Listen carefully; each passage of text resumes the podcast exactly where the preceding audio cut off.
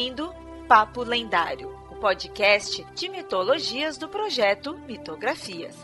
Quer conhecer sobre mitos, lendas, folclore e muito mais? Acesse mitografias.com.br.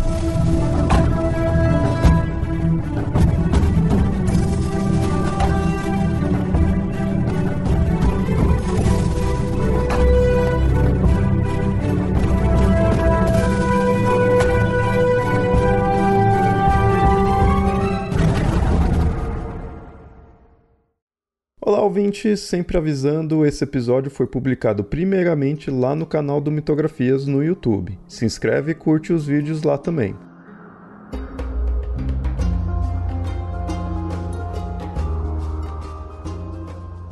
O conteúdo de hoje, do qual eu vou falar, que é os nomes das divindades, os domínios e as genealogias, é um tipo de conteúdo que eu gosto de fazer aqui, que é justamente para ajudar a pesquisar, a estudar mitologia. Que quem ou não, eu já estudo mitologia já há uns 20 anos, então conforme foi passando o tempo eu fui vendo ideias e conceitos que é interessante a gente focar, né, formas de estudar os mitos ali para ajudar. E eu gosto de passar isso aí para frente. Então me diz o que, que você acha desse tipo de conteúdo, de não ficar só mostrando ali os deuses ou os mitos em si, mas falar sobre, né, os conceitos da mitologia, as formas de estudar, o que pesquisar, né? Me diz aí se acha isso interessante para fazer mais episódios voltados nessa temática. E como eu disse, o tema de hoje aí é falar de nome das divindades, da, dos domínios e da genealogia. São conceitos que você encontra em toda a mitologia, né? todas as divindades praticamente têm isso, de forma geral. E na verdade até nem foca só nas divindades, tá? Outros personagens míticos também vai encontrar esses conceitos. A princípio parece algo óbvio, mas quando você estuda, quando você analisa os detalhes desses aspectos, você vai perceber a importância deles para realmente compreender a divindade, para ver a complexidade que uma divindade tem. Ou como falei, não, ou um personagem mítico. Você não precisa focar especificamente nas divindades. E como falei, é, qualquer mitologia tem isso, qualquer cultura, qualquer panteão ali vai ter isso, essas características. O primeiro que eu vou falar aqui é, é o nome da divindade. Assim, como eu falei, é bem óbvio, né? Toda divindade tem um nome, o nome é o que define ali a divindade, mas quando você para para analisar o porquê que a divindade tem aquele nome, o que significa aquele nome, as variações do nome da divindade, isso vai dizer muito sobre ela. Não só para dizer quem ela é, mas para até mostrar as características da divindade. Um exemplo rápido aqui é, divindades que são personificações, muitas vezes costumam até ter o próprio nome ser aquela personificação, né? ser aquele elemento em si. Um exemplo aqui, a gente tem inúmeros exemplos, né? mas um exemplo aqui é o oceano, do, na mitologia grega, ele é o deus do oceano, ele é a personificação do oceano, ainda que esse oceano seja um rio, né? na verdade, não o que a gente entende atualmente realmente como oceano, mas é o rio que circunda é, toda a Terra. E o nome dele é esse porque ele é o próprio oceano em si, ele é a personificação. Alguns nomes até de divindade dá para saber mais até indo pela etimologia do nome, né? O significado ali do nome em si, a origem, né, do significado. Mas aí tem um porém muito grande por causa que existe muita etimologia popular. Né? Quando vai se pesquisar a etimologia dos nomes, principalmente nos gregos, chega-se na conclusão de que não se tem certeza se aquela origem do nome é verdadeira, se aquele significado realmente é verdadeiro. Muitos ali não têm certeza, né? Mas ainda assim é um estudo do nome, um, uma possível origem. Né? Existem várias hipóteses aí para vários personagens míticos, em referência à origem do nome, ao significado do nome. Isso falando só dos gregos, mas em outras culturas ali você também vai ter isso do nome significar o que o, a divindade é, né, o elemento dela e a origem também do nome muitas vezes fica-se na dúvida, né? Isso para diversas culturas. Mas na verdade isso daí vai até além do próprio nome em si da divindade. Uma divindade ela vai ter vários nomes, mas ela também vai ter vários epítetos, que são basicamente apelidos da divindade, são outras formas de se referir a ela. Isso traz mais características. Muitas vezes os epítetos traz características referentes ao nascimento da divindade, ao local de nascimento, ao local de culto, ou então atributos diversos aí da própria divindade. Então é muito comum uma divindade, na verdade, o mais comum é uma divindade ter inúmeros e inúmeros epítetos.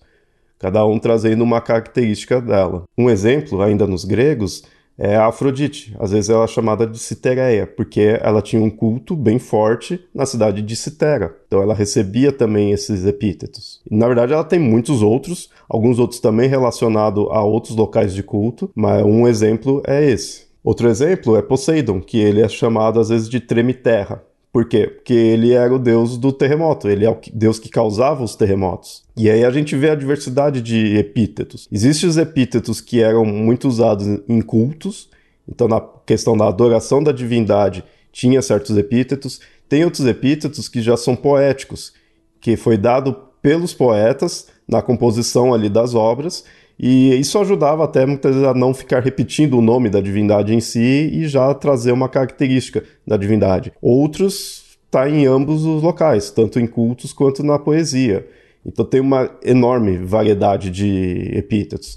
Isso, de novo, eu estou dando alguns exemplos gregos, mas isso vale para os gregos como vale também para outras culturas, divindades de outros panteões. Querendo ou não, quanto mais amplo é a divindade, quanto mais famosa, quanto mais adorada, quanto mais importante ali para a cultura, mais atributos vai ter, mais características gerais ela vai ter, e isso faz com que ela tenha inúmeros outros epítetos. Então é muito comum. É estranho, na verdade, você encontrar alguma divindade que não tenha isso, que não tenha uma outra forma de se referir a ela.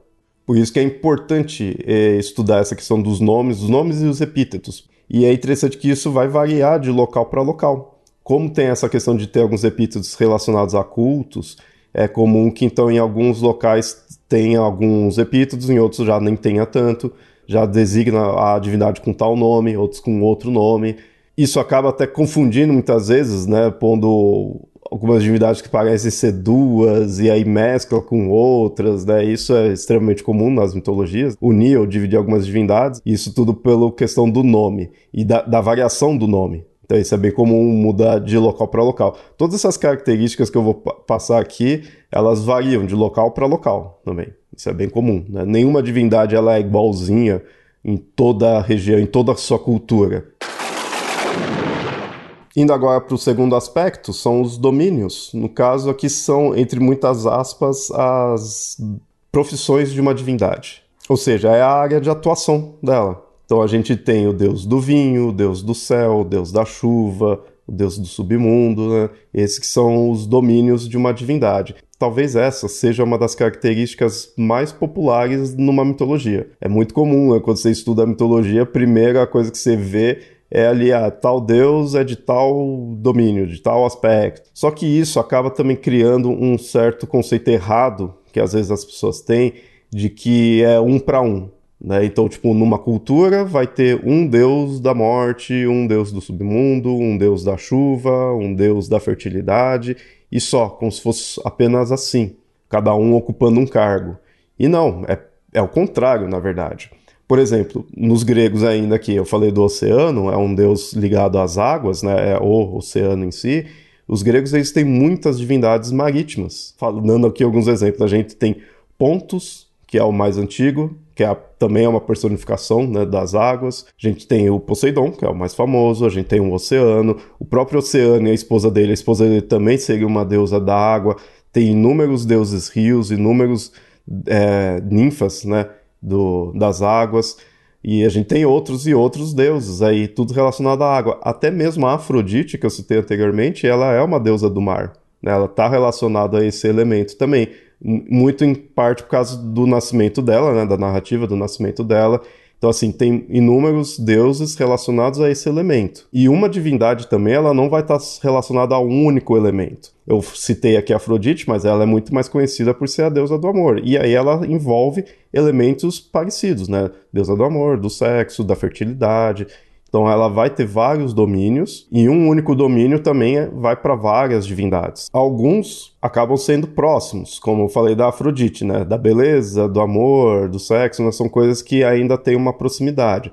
Mas, por exemplo, o Poseidon, que é um deus do mar que eu citei, ele também é o deus dos cavalos depois de um tempo acaba se relacionando esses elementos, mas a princípio a gente vê que são elementos bem distintos. Né? Ele é o deus dos mares e é também o deus dos cavalos. De certa forma, isso está relacionado muito às regiões do culto dele. Tem certas regiões que ele era adorado como um deus dos cavalos, em outras não. Né? Então, de uma forma geral, ele acaba tendo esses vários domínios, mas isso muda e a importância dele perante esses domínios muda de acordo com a, o local e também de época em época. É uma também porque acaba mesclando com outros deuses, né? Isso de uma forma geral, né? Hermes é um exemplo disso. Hermes é uma das divindades com mais variedade de domínios. Sabe? É deus dos, do mercado, deus dos ladrões, deus da, dos viajantes. Então, às vezes, você encontra até um, um, paralelo, né, uma, uma relação entre esses domínios, mas muitas vezes é porque vai mudando com o tempo, com o tempo e com o local. Vai mesclando com outras divindades ali, vai aumentando, vai tornando a divindade em si mais complexa e mais rica. E aí, em algum local, por exemplo, uma divindade ela é da agricultura e assim ela pode ser adorada naquele local mais como uma divindade da agricultura. Em outros, ela pode ser adorada mais como uma divindade da chuva, por exemplo, né? um exemplo genérico aqui. Né? Inclusive, com domínios que a princípio parecem ser opostos. Mais um exemplo grego, a gente tem o Apolo. Ele tem vários domínios e um deles é o domínio da cura, mas ao mesmo tempo também ele é o deus das doenças são elementos opostos, mas que se relacionam. Né? Por ele ser um deus da cura, ele também é o deus que controla ali, as doenças. Então ele pode trazer sim doenças, como também pode curá-las. Eu estou citando aqui os gregos, né, que é o que tem mais exemplos, né, é o mais fácil também de você relacionar por serem os mais populares, mas, de novo, isso não se prende a uma única mitologia. Nos egípcios, por exemplo, a gente tem inúmeros deuses relacionados à morte. Os vários deuses chacais, todos são relacionados à morte, mas não só eles, né? O Osíris, que é um dos deuses mais populares, é relacionado à morte. Então é um elemento onde tem vários representantes ali, às vezes alguns com funções específicas relacionadas à morte, e também do sol. A gente tem bastante deuses relacionados ao sol na mitologia egípcia. É um outro elemento também que tem uma grande variedade pela própria importância que tem ali para a própria cultura, né? Indo para outra cultura, a gente tem os nos nórdicos, a gente tem vários deuses relacionados à guerra. O próprio Odin, né, que é o mais, que é o principal deus, é o deus regente ali, ele é um deus da guerra, e o Tyr também é um deus da guerra. Só que enquanto isso, o Odin ele é deus da guerra e também é um deus da sabedoria. E os domínios dele também existe hipóteses de que foram mudando com o tempo existe a hipótese de que ele originalmente não era realmente um deus tão da guerra em si, ele era mais até relacionado a conceitos de morte, e na narrativa dele a gente vê o porquê que ele se torna um deus da sabedoria. Então esses domínios, eles vão mudando com o tempo na questão de culto ali, da cultura mesmo em si, né, vai acrescentando, mas dentro da narrativa também muitas vezes tem essa, esse acréscimo de domínios, né? Na, o Odin ele tem um, a narrativa que mostra o porquê dele ter se tornado o deus da sabedoria. Porque é aquilo, a gente tem que lembrar que os deuses não são fixos da mesma forma que uma cultura não é fixa, vai mudando com o tempo. Né? Então, os deuses, nesse ponto, eles são bem plásticos, eles vão mudando conforme a cultura ele precisa, conforme a necessidade daqueles povos em determinado elemento, né? a importância que se dá para aquilo. E isso vai alterando, altera-se as características da cultura, altera-se as características da divindade. Ainda assim, a gente encontra algumas que mudam um pouco. Essas que são mais populares, mais complexas, mais adoradas, muda bastante. Tem essa variação com tempo e com local, tem essa complexidade.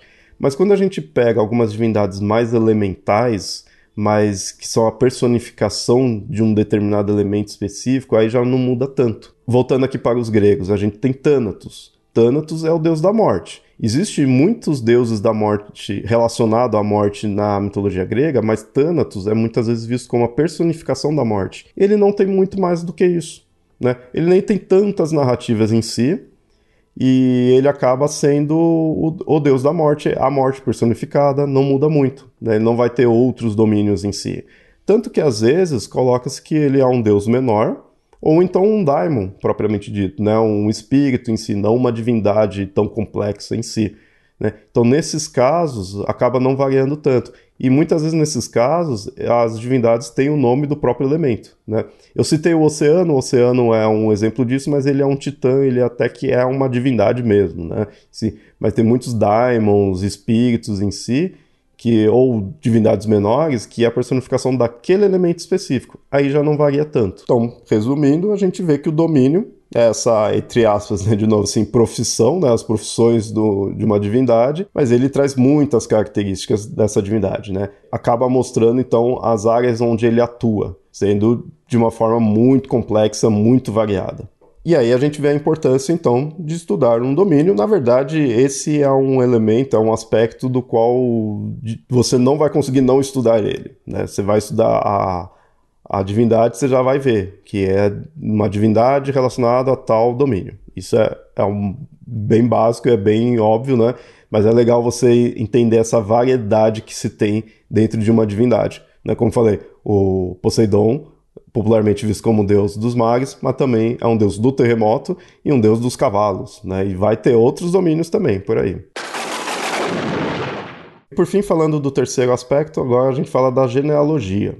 Para ser mais exato, não só a genealogia, como a ascendência de uma divindade, ou seja, quem são os pais daquela divindade. Isso é bem importante de focar quando se estuda uma divindade, um personagem mítico. Quem são os pais de uma divindade diz muito sobre ela. Um exemplo aqui nos nórdicos o Odin e Jord, Jord é a deusa da terra, é a personificação da terra, né? Muito semelhante a Gaia, só que para os nórdicos, né? Eles são os pais do Thor. E o Thor, ele é muitas vezes visto como um deus guerreiro, um deus do trovão, um, né, um deus dos raios, assim, mas ele é um deus da chuva e da agricultura. Justamente essa relação que se tem com trovão e com chuva faz ele ser um deus da agricultura. E a gente vê que um deus da agricultura é filho da deusa da terra, né, da própria terra. Então a gente vê a relação do domínio dele com a relação do domínio da mãe dele. Nos gregos, por exemplo, Hiperion é um deus titã da luz celestial. E o filho dele é Hélios, que é o próprio Sol. Querendo ou não, uma luz celestial também, né? Então a gente vê que o filho dele teve um aspecto do domínio, né, também, a própria personificação, né, que ele é o sol em si, relacionada ainda com o pai dele. Os filhos da deusa da noite, a Nix, eles são todos tenebrosos, são todos relacionados a conceitos nocivos à humanidade. Então aí já traz esse aspecto da noite ser algo perigoso para nós. Né. Então eles herdaram esse aspecto. Né? Isso é, como eu falei, é, é bem comum, por isso que é interessante você saber quem são os pais daquela divindade? Quais características que ele está herdando? Né? Tem um motivo dele ser filho daquela divindade. E aí a gente vê algo interessante quando se estuda a genealogia, porque assim, eu falei do nome e do domínio, né? dos nomes de uma divindade, e os epítetos e os domínios. Todos esses daí têm inúmeras variações. Como eu falei, o padrão é que tenha variação. Né? O mais comum é que tenha variação ali, tanto de nome quanto de domínio. Só que você não muda o mito, né? você não muda uma narrativa por causa disso. Numa mesma narrativa, você vai ver uma divindade com inúmeros nomes, com inúmeros domínios. Mas quando se trata de genealogia, quando se tem uma alteração, aí muda sim o mito. Aí sim é uma outra narrativa. Na narrativa tem que mostrar da onde é, surgiu aquela divindade, aquele personagem. E aí se altera isso, acaba sendo uma outra narrativa. Existem algumas exceções quanto a isso, mas são pouquíssimas, né? Mas normalmente quando muda a genealogia de uma divindade, muda-se o mito dela. Um ótimo exemplo disso é a Afrodite. Afrodite, na Teogonia do Exíodo, ela nasceu de Urano. Ela é filha do deus Céu. Isso vai trazer certas características para ela. Já para o Homero, na Odisseia, é mostrado que ela é filha de Zeus. E aí isso traz outras características para ela. Né?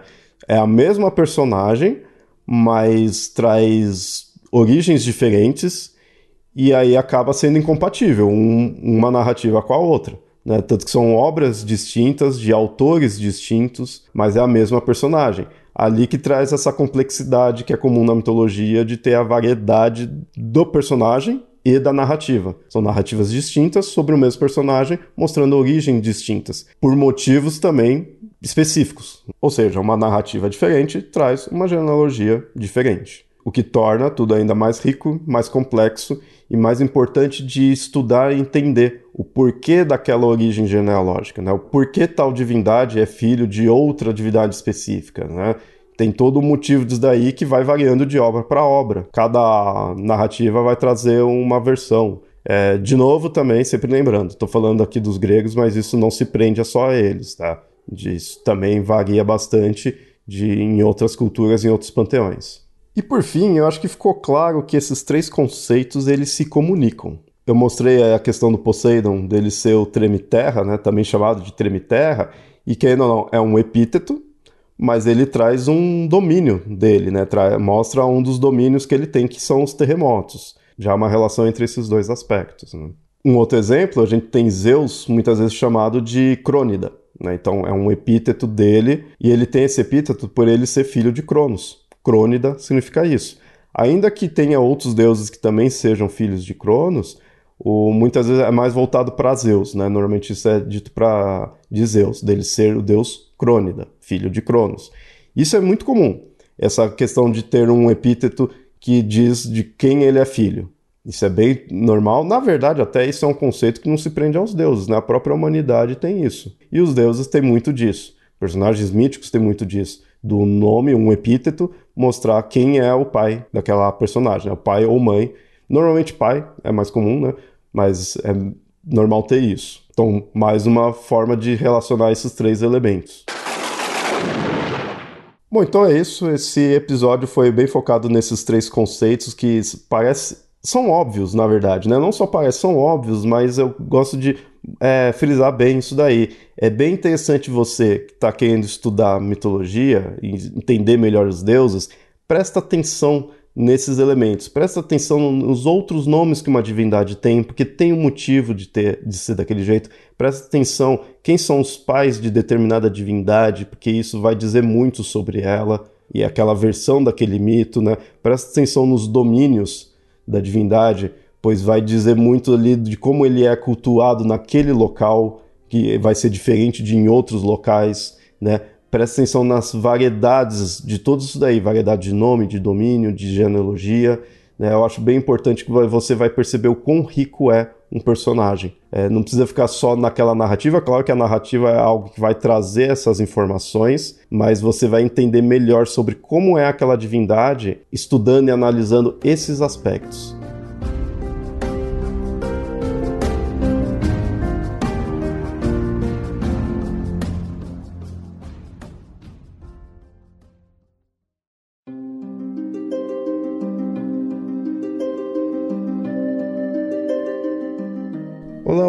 Gostou do programa? Espero que sim. Se gostou mesmo, considere apoiar o Mitografias em catarse.me barra mitografias ou apoia.se barra mitografias. Tais apoios são importantes para manter esse projeto no ar. Caso queira fazer um apoio único, pode enviar um Pix. A chave é mitografias.gmail.com.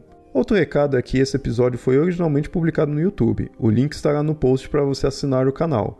Além disso, siga nas redes sociais, assim estará sempre em dia com todas as publicações. No Facebook você encontra como facebook.com.br papo lendário e no Twitter e no Instagram você encontra como arroba mitografias. Por hoje fico por aqui e até o próximo episódio. Até mais!